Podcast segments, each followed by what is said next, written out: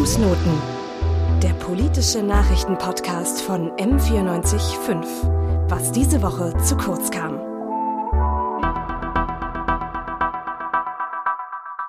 Hallo und herzlich willkommen hier im Podcaststudio bei M945. Die Bundestagswahl steht an und in München stehen auch einige junge Kandidatinnen zur Wahl. In unserem Countdown zur Bundestagswahl haben wir ein paar von Ihnen interviewt. Wir wollen von Ihnen wissen, was bewegt einen schon in jungen Jahren in die Politik zu gehen und was wollen Sie im Bundestag erreichen? Ich bin Christina Böltel und ich darf heute mit Seja Knorr-König von der SPD sprechen.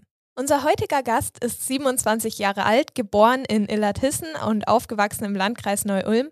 Sie hat drei jüngere Geschwister. Der Vater, der in Gewerkschaften sehr aktiv war, hat sie in Richtung Politik gelenkt und die Mutter, die gelernte Radiologieassistentin war, hat sie zum Pflegeberuf inspiriert. Sie hat ein musisches Gymnasium besucht, ihr Abitur zweimal nicht gemacht und schließlich 2013 die Ausbildung zur Gesundheits- und Krankenpflegerin an der Akademie für Pflegeberufe des Universitätsklinikums Ulm angefangen.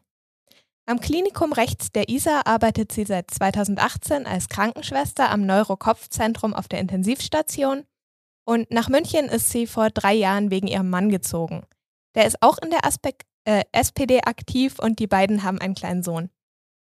Sie ist schon mit 18 in die SPD eingetreten und dort seitdem sehr engagiert, wobei sie trotzdem lange Zeit auf die Toilette gegangen ist, wenn es bei Sitzungen um Digitalisierung ging. Seit 2015 mit kurzer Unterbrechung ist sie Mitglied im Landesvorstand der Jusos Bayern und ist dort Sprecherin für Feminismus. Außerdem ist sie Jugendbeauftragte im Bezirksausschuss Neuhausen-Nymphenburg. Für diese Bundestagswahl ist sie Direktkandidatin für den Wahlkreis München-Westmitte. Seja, vielen Dank, dass du dir heute Zeit genommen hast. Ja, vielen Dank für die Einladung. Ich freue mich sehr, hier zu sein. Hast du noch irgendwelche Anmerkungen oder Ergänzungen zu deiner Vorstellung? Nee, fand ich ein, das bildet ein sehr rundes Bild von mir, ähm, gibt es ab, ähm, was ihr da rausgesucht habt. Und ich musste selber auch schmunzeln und ähm, das passt auch gut zu mir, weil ich habe eigentlich auch kein Problem, mich nicht immer so ganz selber ernst zu nehmen und auch mal ja mit einem Augenzwinkern über mich ähm, zu reden und ähm, meine Geschichte so zu hören, freut mich sehr. Jetzt haben wir ja gerade gehört, du bist äh, Krankenschwester. Ähm, du hast mal gesagt, man soll öfter KrankenpflegerInnen fragen, was denn an ihrem Beruf toll ist. Da gebe ich die Frage gleich mal an dich weiter. Was findest du an deinem Job schön und worauf bist du vielleicht auch stolz? Ich finde besonders schön daran, dass es unglaublich abwechslungsreich ist.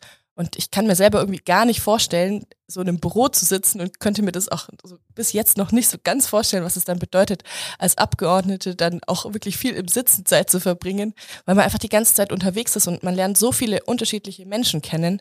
Weil, ey, krank wird halt irgendwie jeder. Und dann bekommt man Kontakt zu Menschen aus allen möglichen Gesellschaftsschichten und sozialen und kulturellen Hintergründen.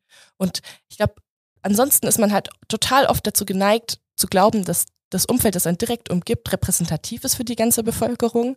Und davor ist man so ein bisschen gefeit, weil man eben mit so vielen Menschen ähm, Kontakt hat. Und ich finde auch, dass ähm, völlig unterschätzt wird, wie komplex die Arbeit ist, die wir eigentlich machen. Also es wird immer ganz gern so runtergebrochen auf irgendwie Körperpflege oder irgendwie betreuen und Akten hinterhertragen oder äh, mobilisieren und aber dass es alles geplant stattfindet, dass wir das kritisch evaluieren, dass wir sehr evidenzbasiert arbeiten und immer wieder auch das überprüfen müssen, ob das, was wir tun, ähm, den ähm, erwünschten Zweck erfüllt, dass wir ganz viel aushandeln müssen im Austausch mit den Patientinnen und Patienten. Das ist ähm, das wird, glaube ich, oft vergessen. Das kann man sich nicht so ganz vorstellen, was das eigentlich alles bedeutet. Aber all das macht es eigentlich zu einem sehr coolen Beruf und ich würde ihn jederzeit auch wieder lernen und bin ähm, sehr stolz, Pflegekraft zu sein und merke auch, dass ich viele Leute treffe jetzt hier im Wahlkampf, die ähm, auch Pflegekräfte sind und denen das auch total viel Empowerment bedeutet, dass sie eine Kollegin wählen können. Mhm. Da merkt man schon, sie sind in ihrem Beruf, äh, du bist in deinem Beruf ja sehr engagiert aber auch politisch äh, schon lange. Deswegen würde ich gerne ein bisschen über deinen Weg in die Politik sprechen. Ähm, du bist ja mit 18 schon in die SPD eingetreten. Äh, was hat dich denn damals bewegt, ausgerechnet dieser Partei beizutreten, zumal dein Vater ja auch dagegen war? ähm, ja, mein Papa ist so ein klassischer, enttäuschter ähm, Schröder SPD-Wähler gewesen, der das total auch äh, mit seiner persönlichen Biografie abgeglichen hat, was die Sozialreform der Agenda Politik auch für seinen eigenen äh, beruflichen, politischen, ähm, für seine ja, ähm, Lebensgeschichte bedeutet. Und ich habe aber trotzdem, ich habe immer gesagt, hey Papa, weißt du, ich glaube, man kann auch nicht Sozialpolitik ohne die SPD machen. Und man muss dafür sorgen, dass ähm, da wieder Debatten stattfinden, die den Laden in die richtige Richtung schubsen. Und dazu kann ich doch einen Beitrag leisten. Und ich glaube, das habe ich auch getan in den letzten Jahren. Ich bin unglaublich stolz darauf, dass wir so, ähm, so einen ja, so eine komplexe Debatte darüber geführt haben, wie wir uns einen neuen Sozialstaat vorstellen und habe dabei selber selber unglaublich viel gelernt. Aber ich glaube auch, dass es total wichtige Aspekte beinhaltet, die super relevant sind davon, dafür, dass das Land auch, ähm, dass es den Menschen in diesem Land gut geht. Mhm. Jetzt waren Sie ja nicht nur bei der SPD als große Partei, sondern auch bei den Jusos sehr engagiert ähm, und hatten, die hatten da ja auch eine klare Positionierung damals gegen die große Koalition, die Sie ja auch, äh, die du auch unterstützt hast. Ähm, bist du immer noch gegen die GroKo und was würdest du stattdessen nehmen? Also es waren ja sogar eigentlich zwei No-GroKo-Kampagnen, die wir inzwischen gemacht haben. Ich glaube einfach, dass das ganz große Problem ist, dass der politische Auftrag der Unionsparteien ja nicht Fortschritt und Veränderung ist, sondern in gewissermaßen Bestandswahrung. Und das passt einfach nicht zu einer Partei, die progressiv die Zukunft und die Lebensrealität positiv gestalten und verändern möchte. Und ähm, das würde ich auch weiterhin so sehen. Also ich hoffe wirklich inständig, dass wir nicht die dritte GroKo, no GroKo-Kampagne in Folge machen müssen ab Oktober. Und ähm, ich hätte gerne eine progressive, eine progressive Regierung. Das ähm, könnte ähm, eine Koalition mit den Grünen sein. Wenn es alleine reicht, ist es schön. Und wenn es zu zweit nicht reicht, dann als dritten Partner entweder die Linkspartei, was mir persönlich lieber wäre, weil ich glaube, dass wir mit denen die größeren Schnittmengen in der Sozialpolitik haben. Aber ich glaube auch, dass eine Regierung mit der FDP eine progressive Regierung sein kann, die allerdings das wahrscheinlich mit der Verteilungsgerechtigkeit nicht so sehr in den Fokus ihres Handelns stellen würde. Mhm. Und äh, warum hast du dich entschieden, überhaupt in die Bundespolitik einzusteigen? Ich, ich es wäre irgendwie gar nicht richtig zu sagen, dass ich das immer darauf angelegt habe, aber es, letztes Jahr, als so die Pandemie begonnen hat und es so eine große öffentliche Aufmerksamkeit dafür gab, was die Situation in den Pflegeberufen ist, da hatte ich einfach irgendwie den Impuls zu sagen, hey, ich frage mal den Menschen, der letztes Mal hier kandidiert hat, ob er das nochmal machen möchte und ähm, sag ihm, dass ich mir das auch gut vorstellen könnte. Und dann dachte ich mir, schau mal einfach mal weiter. Und ähm, der Bernhard Goodwin, der letztes Mal hier kandidiert hat, der hat dann gemeint, hey, Saya, das ist eine richtig gute Idee, wenn du das machen würdest. Und ich würde dich da drin total gerne unterstützen. Und das war so empowernd und das hat mir auch, ja, das war eine der schöneren der schönsten Erfahrungen, die ich, glaube ich, so ähm, in einer Partei mit ähm, ja, Parteikolleginnen und Kollegen gemacht habe. Jetzt ist Ihr Wahlkreis, äh, dein Wahlkreis ja ganz äh, kein ganz einfacher. Mhm. Äh, das letzte Mal hat für die SPD da jemand 1972 gewonnen und du bist ja ein bisschen auf dein Direktmandat angewiesen. Was rechnest du dir für Chancen aus? Also ich habe das von Anfang an auch so angegangen. Ich habe nie, ich habe von Anfang an gesagt, hey, ich möchte nicht mich in diese parteiinternen Verteilungskämpfe einmischen, wo dann welcher Listenplatz und irgendwie Ellenbogen ausfahren, sondern ich habe von Anfang an gesagt, hey, ich möchte einen richtig coolen Wahlkampf machen, ich möchte ähm, zeigen, dass die SPD jung und frisch ist und dass wir kampagnenfähig sind, dass wir Bock haben, was auf die Füße zu stellen. Und ähm, ich glaube, als ich im Februar bei meiner Nominierung gesagt habe, dass ich ums Direktmandat ähm, kämpfe, haben alle so ein bisschen sich über meinen jugendlichen Optimismus gefreut.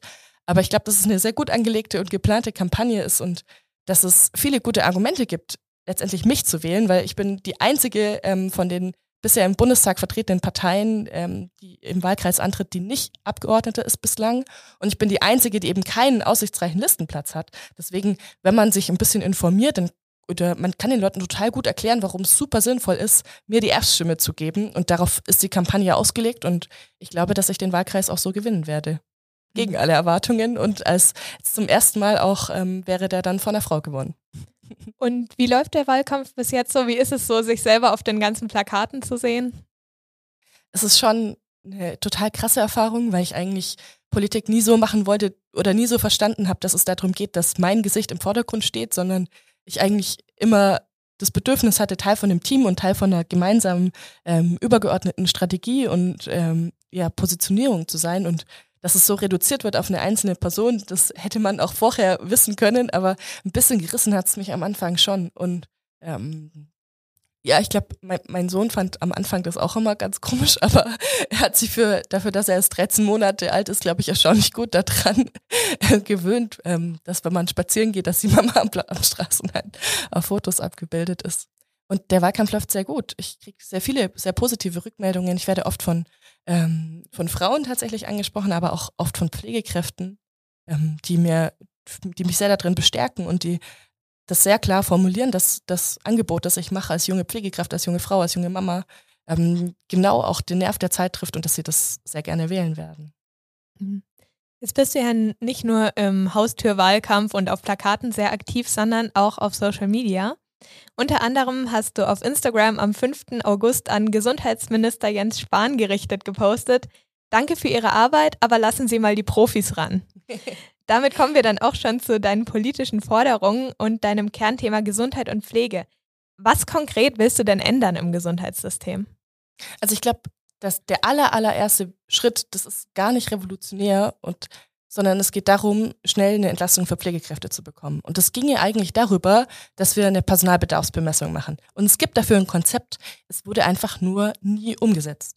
Und im Gegenteil, der, die Vorstufe von Personalbedarfsbemessung, was dann den tatsächlichen Aufwand abbilden würde, ist, dass es ähm, quasi feste Quoten gibt, wie viele Patientinnen und Patienten eine Pflegekraft betreuen darf. Und selbst die wurden im vergangenen Jahr ausgesetzt. Das finde ich total fatal. Und deswegen ist das die erste Maßnahme, für die ich gar nicht das Rad neu erfinden muss, sondern wo man einfach nur den politischen Druck braucht, das umzusetzen.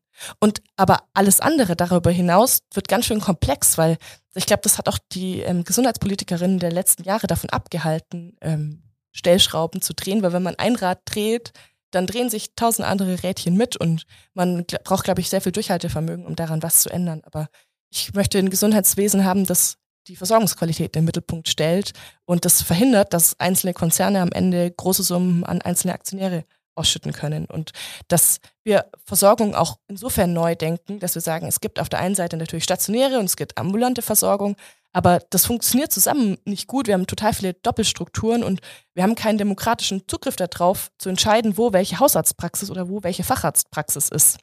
Und das in einen Guss zu bringen, zu sagen, wir brauchen irgendwie eine ähm, Versorgungsplanung, die den ta die tatsächlichen Anforderungen auch berücksichtigt, ist ein super wichtiger Schritt. Und ich glaube, dass da auch Pflegekräfte eine entscheidende Rolle spielen können.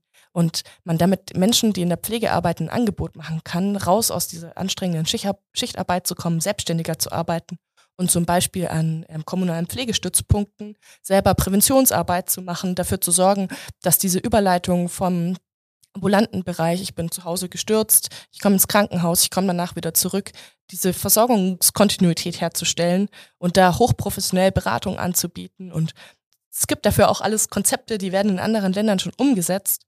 Das wäre dann zum Beispiel Community Health Nursing, was ähm, ein tolles Konzept ist, um ja das Gesundheitssystem ähm, mehr, mehr Kontinuität reinzubringen ähm, Pflegekräfte zu stärken, ihnen eine bedeutende Rolle zu kommen zu lassen und vor allem aber auch eine ähm, 1A-Versorgungsqualität zu gewährleisten, was das absolute Augenmerk sein müsste. Mhm.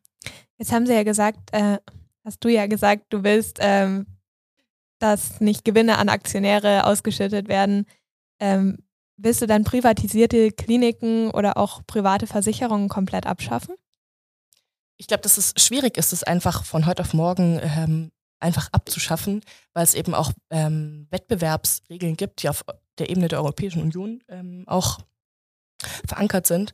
Aber ich glaube, dass man es sehr schwierig machen kann, Gewinne zu machen. Man könnte zum Beispiel darüber, wie man steuert, wer, wo die Investitionskosten übernommen werden. Das ist nämlich eigentlich gesetzlich so geregelt, dass Investitionskosten ähm, die Länderebene übernehmen muss dass man sich da überlegt, wo gibt man denn dann das Geld aus? Und wenn jemand große Gewinne erzielt, kann man den dann nicht dazu verpflichten, zunächst einmal Investitionskosten selber zu tragen und damit quasi sie von diesem Topf abzuschneiden, was es deutlich unattraktiver machen könnte. Man könnte das aber auch einfach deckeln und ähm, sagen, hey, ähm, übrigens sind das Gelder aus der Solidargemeinschaft, die wir alle solidarisch eingezahlt haben, das ist nicht in Ordnung, das am Ende auszuzahlen.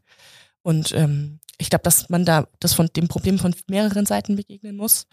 Ähm, und zum Thema private Krankenkassen, ja, die würde ich tatsächlich auch sehr gerne, ähm, ich hätte gerne, dass es Geschichte ist. Ich hätte gerne eine solidarische Bürgerinnenversicherung, in die alle Menschen einzahlen, also auch Abgeordnete, Beamtinnen und Beamte, Selbstständige und ähm, wir darüber mehr Geld im System haben und aber auch auf der anderen Seite anfangen, das vorhandene Geld auch besser und gerechter zu verteilen unter den ganzen Leistungserbringerinnen, unter den ganzen Berufsgruppen und Protagonistinnen. Wo wir jetzt schon dabei sind, Geld äh, besser zu verteilen, wie stehst du denn zum bedingungslosen Grundeinkommen? Ja, das ist eine ähm, ganz spannende Idee, weil ich glaube, dass total wichtig ist, dass über diesen Diskurs überhaupt der, das Augenmerk darauf gerichtet wird, dass es eben sehr unterschiedliche Startvoraussetzungen gibt und man damit bezwecken möchte, dass ja alle Menschen das gleiche, die gleichen Ausgangsstartbedingungen haben. Aber ich glaube, es gehört einfach auch, wenn man sich die Gesellschaft anschaut, dazu anzuerkennen, dass wir, wenn wir unterschiedliche Ausgangsvoraussetzungen haben, auch unterschiedliche Formen von Unterstützung brauchen. Und dass eben nicht alle die gleiche Unterstützung brauchen, sondern wenn man ähm, eben mehr Hilfe braucht, dann hat man auch mehr Hilfe verdient. Mhm. Also kein bedingungsloses Grundeinkommen? Nein, sondern eine, ein solidarisches Bürgerinnengeld, das die Menschen bekommen sollen, die es auch wirklich brauchen. Mhm. Ähm, stattdessen planst du ja für junge Menschen auch finanzielle Unterstützung, ähm, zum Beispiel BAföG, unabhängig vom Einkommen der Eltern oder eine Kindergrundsicherung. Warum? Hat es auch irgendwie persönliche Gründe? Das hat natürlich auch persönliche Gründe, aber ich glaube halt, das, was, was unterscheidet Kinder und Jugendliche oder Menschen, die studieren, ähm, in der Ausbildung sind, von Menschen, die erwerbstätig sind, sie können halt ihren Lebensunterhalt nicht selber verdienen, sondern sind davon abhängig, dass sie ähm, die finanzielle Unterstützung von ihren Eltern bekommen. Und es ist halt krass ausschlaggebend, was die ähm, finanzielle, was die soziale, was die kulturellen Kapitalvoraussetzungen der eigenen Eltern sind. Und da kann man einen Ausgleich herstellen darüber, dass man sagt, hey, wir wollen, dass die Kinder, die in ärmeren Haushalten aufwachsen, ähm, mehr Unterstützung bekommen als die Kinder, die in sehr gut finanziell aufgestellten Familien aufwachsen. Und ähm, auch das BAföG, ich hatte eigentlich ein cooleres Konzept für die Kindergrundsicherung. Das habe ich, da habe ich leider die Abstimmung auf dem Parteitag verloren.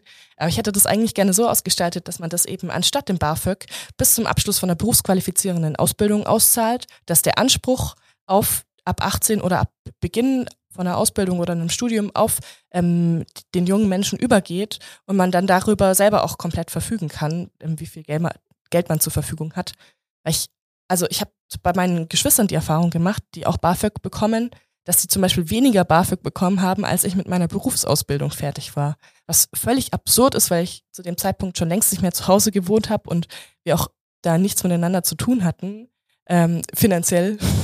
Und ähm, das einfach total mies ist, junge Menschen in die Situation zu bringen, dass sie entweder ihre Eltern verklagen müssen auf Unterhalt oder halt ähm, nebenher arbeiten gehen müssen, um sich das Studium zu verdienen, weil sie sich das sonst nicht leisten können. Und ähm, insbesondere in einer Stadt wie München ist es da halt äh, besonders schwierig.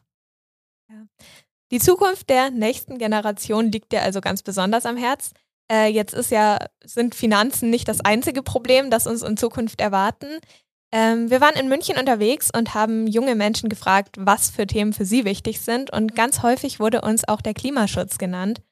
Deswegen ist die erste Frage zum Thema Klimaschutz nicht von uns, sondern von unseren HörerInnen von den Straßen Münchens. Hat Ihre Partei eine äh, wissenschaftlich fundierte Klimapolitik?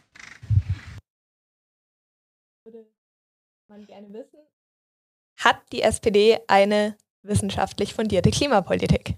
Ich glaube, dass sehr klar geworden ist in den letzten Wochen, dass ähm, Wissenschaftlerinnen zu allen Parteiprogrammen, die vorgelegt worden sind, gesagt haben, hey, das, was ihr dort vorschlagt, reicht nicht, um die Pariser Klimaziele, ob das 1,5 Grad Ziel einzuhalten.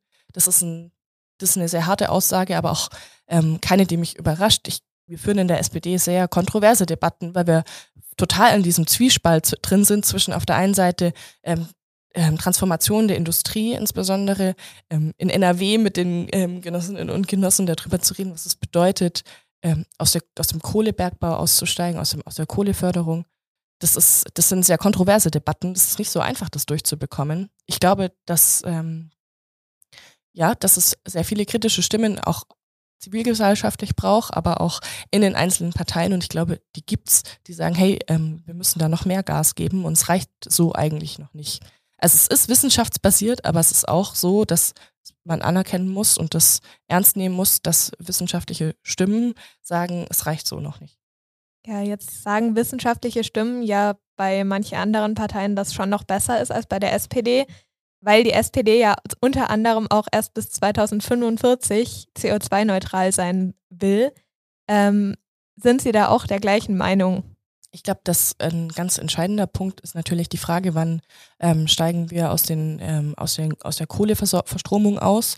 Und da ist halt das eigentlich ein Zeitkorridor, der vorgesehen ist. Und ich glaube, wir müssen alles, was geht, anstrengen, um dafür zu sorgen, dass wir früher genug erneuerbare Energien haben, um dort auszusteigen und auch darüber nachdenken, ob wir, wir diese Subventionen, die wir verteilen, ähm, ob das jetzt hier ähm, im Bereich ähm, Mobilität ist, ähm, ob das die richtige Steuerungsmethode ist oder eben nicht und ähm, mehr dafür sorgen, dass all die Sachen, die wir vorhaben, früher möglich sind. Und das ist halt das wird teuer. Das ist, glaube ich, das muss man einfach immer auch dazu sagen, aber es ist günstiger, da massiv Geld in die Hand zu nehmen, als am Ende mit den Folgen des Klimawandels ähm, klarzukommen. Weil wenn man sich anschaut, was jetzt die Flutkatastrophe, wie viele Milliarden da jetzt reingesteckt werden, ähm, um entstandene Schäden zu reparieren, dann investieren wir doch lieber da rein, dass wir ähm, ja das verhindern, dass solche Naturkatastrophen passieren.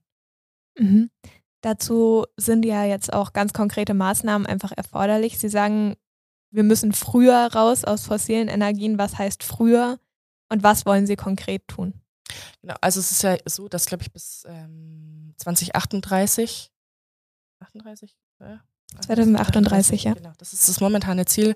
Also es, ähm, es gibt ja Stimmen, die sagen, dass es auch bis 2030 möglich ist und das, glaube ich, muss eigentlich das angestrebte Ziel sein. Aber auf der anderen Seite ist halt krass viel davon abhängig, wie viel wir eben schaffen, andere Energien ähm, nutzbar zu machen. Und da haben wir jetzt erst vor kurzem festgestellt, dass die Prognose, wie viel Energie wir brauchen werden, doch deutlich größer ist als die Annahme, die wir bis vor wenigen Monaten noch hatten, ähm, weil da auch im, ja, im Wirtschaftsministerium ein bisschen geschlampt wurde. Und deswegen viel Geld in die Hand nehmen und vor allem aber auch dafür sorgen, dass man das halt nicht einfach nur den Energiekonzernen überlässt. Weil wenn man sich anschaut, wie viel Prozent erneuerbare Energien von Großkonzernen produziert werden, ist das halt ein Witz im Vergleich dazu, wie zum Beispiel ähm, hier auf Münchner Ebene ähm, die Stadtwerke an ähm, erneuerbaren Energien produzieren. Die werden bis, nach eigener Aussage, bis 2025 schaffen, genug ähm, Strom aus erneuerbaren Energien für die ganze Stadt zu produzieren und haben damit einen Großteil schon umgestellt. Und ähm, E.ON und Konsorten schaffen es halt nicht. Und da hilft halt auch kein freundliches Bitten mehr, sondern ähm, da ist meiner Ansicht nach auch zentral wichtig, dass wir das auch mit ähm, über öffentliche Investitionen machen. Und das, was auch in vielen Kommunen leider passiert ist, nämlich dass man so Einricht solche ähm, die kommunale Daseinsvorsorge wie die Stadtwerke veräußert hat, weil sie einem zu teuer waren, dass man guckt, dass das wieder dorthin zurückkommt, weil man dann da einfach einen viel konkreteren Einfluss darauf hat, wie ähm, Strom vor Ort auch erzeugt wird. Und eine dezentrale Energiewende ist auf jeden Fall eine, die schneller und besser funktioniert als eine, die wir den Großkonzernen überlassen. Mhm. Jetzt ist der Energiesektor ja nicht der einzige, wo man CO2 einsparen könnte, sondern es gibt auch noch zum Beispiel den Verkehrssektor. Und dazu haben wir noch mal eine Frage von einer Hörerin. Ja, okay. Ähm, also mir persönlich ist es ziemlich wichtig mit den öffentlichen Verkehrsmitteln, dass es halt einfach für alle zugänglich ist. Und mich würde einfach mal interessieren, was da so die Politik tut, dass es vielleicht einfach mal ein bisschen günstiger wird oder halt einfach, dass mehr Leute das nutzen können. Ja, das ist eine wichtige Frage. Ja, wie sehen denn Ihre Pläne da aus? Also wir haben bei den Jusos schon sehr lange den Plan formuliert zu sagen, hey, ähm, ÖPNV sollte eigentlich kostenlos sein und muss gut ausgebaut sein, dass es attraktiv ist, ihn zu nutzen und das eine echte Alternative ist dazu, ähm, ähm, individualisierten ähm, ähm, Verkehr zu nutzen, also ein eigenes Automobil vor der Haustür zu haben. Deswegen den ÖPNV auszubauen ist eine super zentrale Aufgabe, aber zum Beispiel eine U-Bahn zu bauen ist halt einfach auch unfassbar teuer und das kann sich eine Stadt alleine einfach nicht leisten. In München wurde keine einzige U-Bahn gebaut, ohne dafür Bundesfördermittel zu haben und deswegen wäre schon auch eine super wichtige Aufgabe, dass ich ähm, so, dass ich mich in Berlin dafür einsetzen kann, dass da Geld locker gemacht wird, damit wir ähm, den, Ausbau des, die Aus, den Ausbau des U-Bahn-Netzes finanzieren können. Aber auch ähm, so Tram-Querverbindungen sind in München auch ähm, eine riesige Geschichte, die es schnell einfacher machen würde, von A nach B zu kommen, weil man muss halt meistens immer ins Zentrum reinfahren. Man muss irgendwie, kommt man immer zum Hauptbahnhof, wenn man ans andere Ende der Stadt will. Und das könnte man ja durch ähm, eine, eine, eine Tram-Ringverkehr zum Beispiel deutlich besser machen, dass man dann einfach quer rüberfährt und ähm, Abkürzungen anbietet sozusagen. Also da gibt's krass viel zu tun.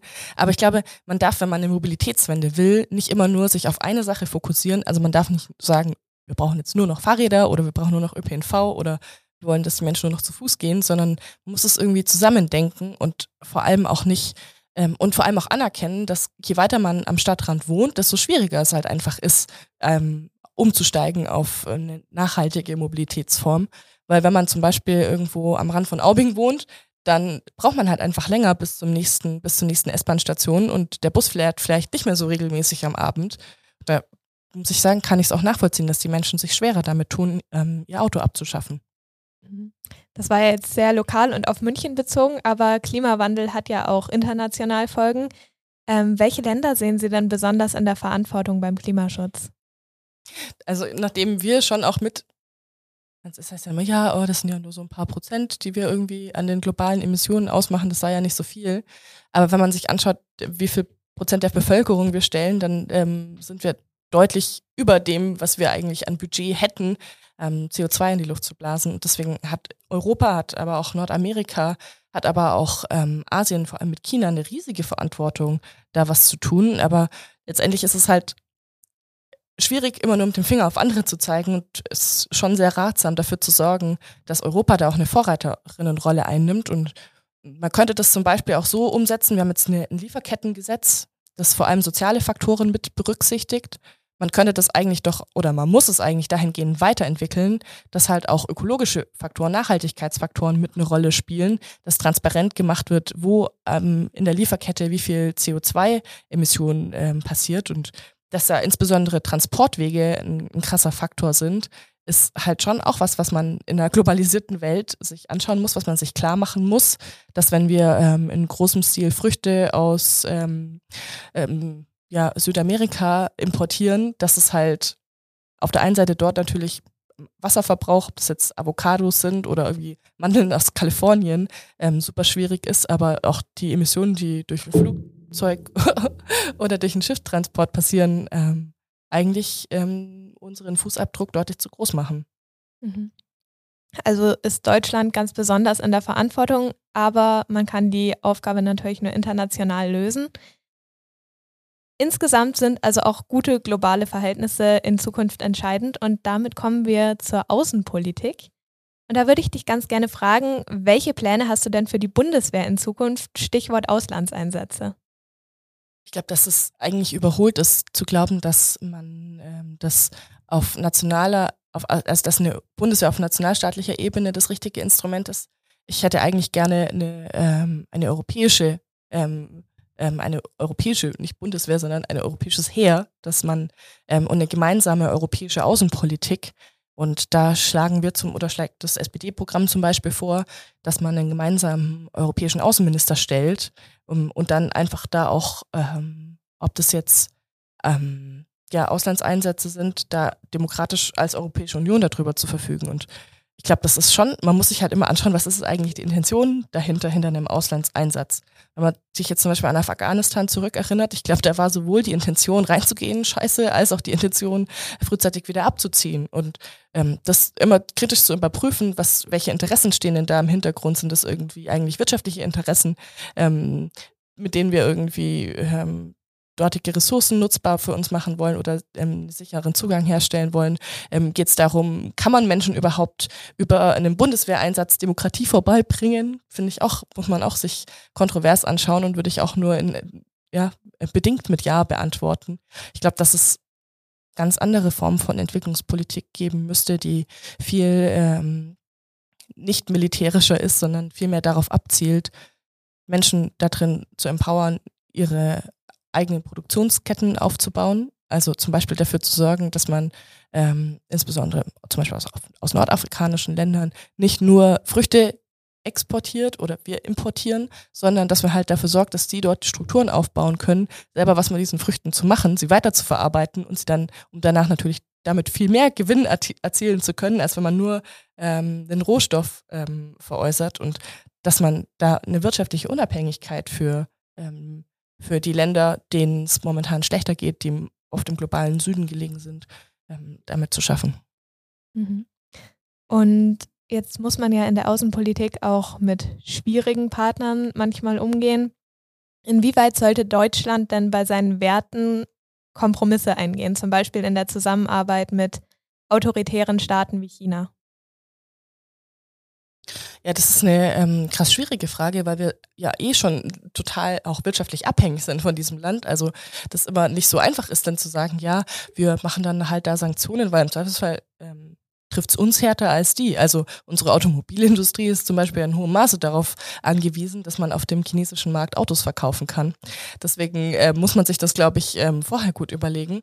Und ich glaube, dass ein ganz wichtiges Instrument eben sowas ist, ähm, wie machen wir Freihandel und zu welchen Bedingungen machen wir ihn.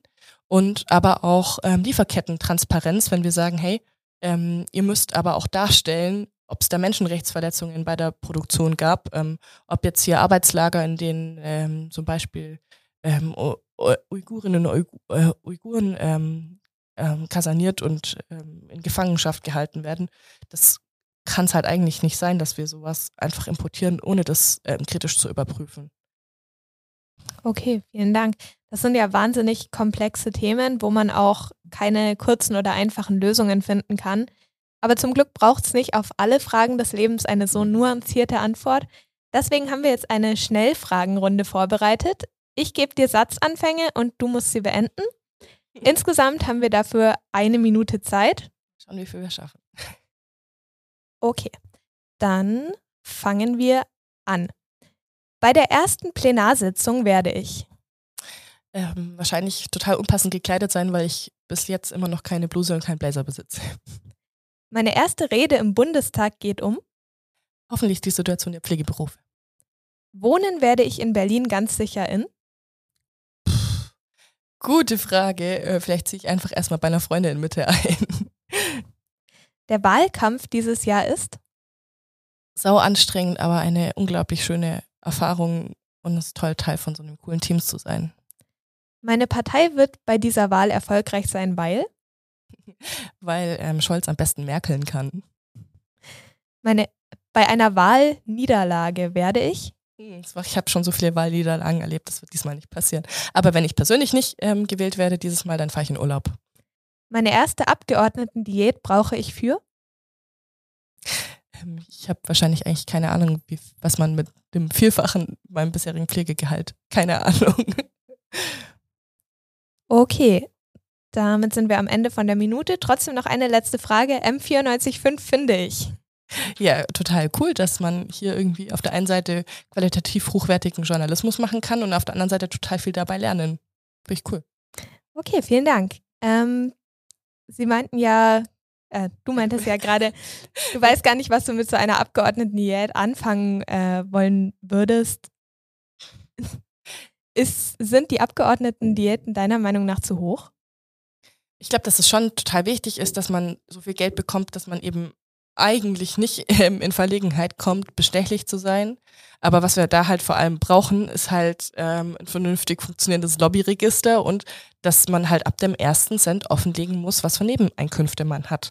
Und da haben wir krasse Defizite, da hat sich die Union auch in hohem Maße dagegen gesträubt. Die hatten, die Fraktion hatte einfach enorme Nebeneinkünfte in den letzten vier Jahren. Ähm, und das würde ich selber anders machen. Also ich würde zum Beispiel auch gerne weiterhin mit auf 450 Euro Basis im Pflegeberuf arbeiten. Nicht, weil man das Geld noch oben drauf braucht, sondern einfach, um den Bezug zur Realität nicht zu verlieren und weiter zu verstehen, warum man eigentlich Politik macht. Aber man zahlt ja zum Beispiel auch, wenn man so eine Diät bekommt, ganz viele auch an die Partei zurück. Also ungefähr ein Drittel dass man dann an die Untergliederung, ich würde auch zum Beispiel an die Jusos sehr gerne dann ähm, viel Geld spenden, dass sie ähm, die Möglichkeit haben, Kampagnen zu machen. Und ja, also nee, ich, ich glaube nicht, dass es zu viel Geld ist, weil es gemessen an dem, was man in der sogenannten freien Wirtschaft so bekommen kann, immer noch recht wenig ist. Aber ähm, ja, ich glaube, dass das für mich schon eine krasse Umstellung ist, weil es trotzdem ein Vielfaches davon ist, was ich als Pflegekraft verdienen kann. Mhm. Welche von den Fragen gerade fandest du denn am schwierigsten so schnell zu beantworten? Oder tust du dir generell sehr leicht, kurz und prägnante Antworten auf Fragen zu geben? Ich glaube, ich habe, ähm, ich kann das schon ganz gut so einfädeln, dass ich nicht so lange drüber nachdenke, bevor ich was sage. ich habe im Gegenteil eher meistens oder im Wahlkampf oft versucht, ähm, daran zu arbeiten, nicht sofort zu reden, sondern erst kurz drüber nachzudenken, bevor man den Mund aufmacht. Ist dir das in dem Interview jetzt auch passiert, dass du irgendwas gesagt hast, wo du dir denkst, hätte ich lieber lieber nicht? Hm, nö, eigentlich nicht. Ich glaube, bin da ganz im Reinen mit mir, was das angeht. Das ist doch schön. Ähm, nimmst du irgendwie was mit aus dem Interview, was du vielleicht auch, wo du dir nochmal drüber Gedanken machen willst? Also was, glaube ich, einfach, oder wozu ich einfach auch immer sehr gerne Texte lese, weil es so komplex ist, ist halt einfach die Frage, die sich, glaube ich, in ganz vielen Teilen drin war. Zum einen, was macht denn, was ist denn die Aufgabe von Deutschland angesichts eines ähm, global passierenden Klimawandels? Was ist denn in wirtschaftlicher Sicht ähm, die Rolle Deutschlands in der Welt? Ich glaube, das sind total, das ist ein, ein riesiges Themenfeld, ähm, für das man nie, das hast du auch selber gesagt, es gibt keine einfachen Antworten darauf, aber da lohnt sich auf jeden Fall, sich immer ganz unterschiedliche Stimmen dazu auch anzuhören ähm, und das immer wieder zu reflektieren. Ähm, weil ich glaube, dass Deutschland schon auch angesichts der zwei Weltkriege, die, mit, die wir mit zu verantworten haben, da eine ganz besondere Rolle hat. Mhm. Ja, die, dass Deutschland dieser Rolle äh, gerecht wird, kannst du ja dann auch mitverantworten, wenn du dein Direktmandat gewinnst. Äh, vielen Dank, dass du dir heute Zeit genommen hast. Es hat mich sehr gefreut, es war sehr interessant. Ja, vielen herzlichen Dank, ähm, dass ich hier eingeladen war. An dieser Stelle möchte ich mich auch nochmal bedanken bei den Menschen, die hier nicht zu hören und zu sehen sind. Sendeleitung hatte Duigo Ogur und in der Produktion beteiligt war André Wengenroth.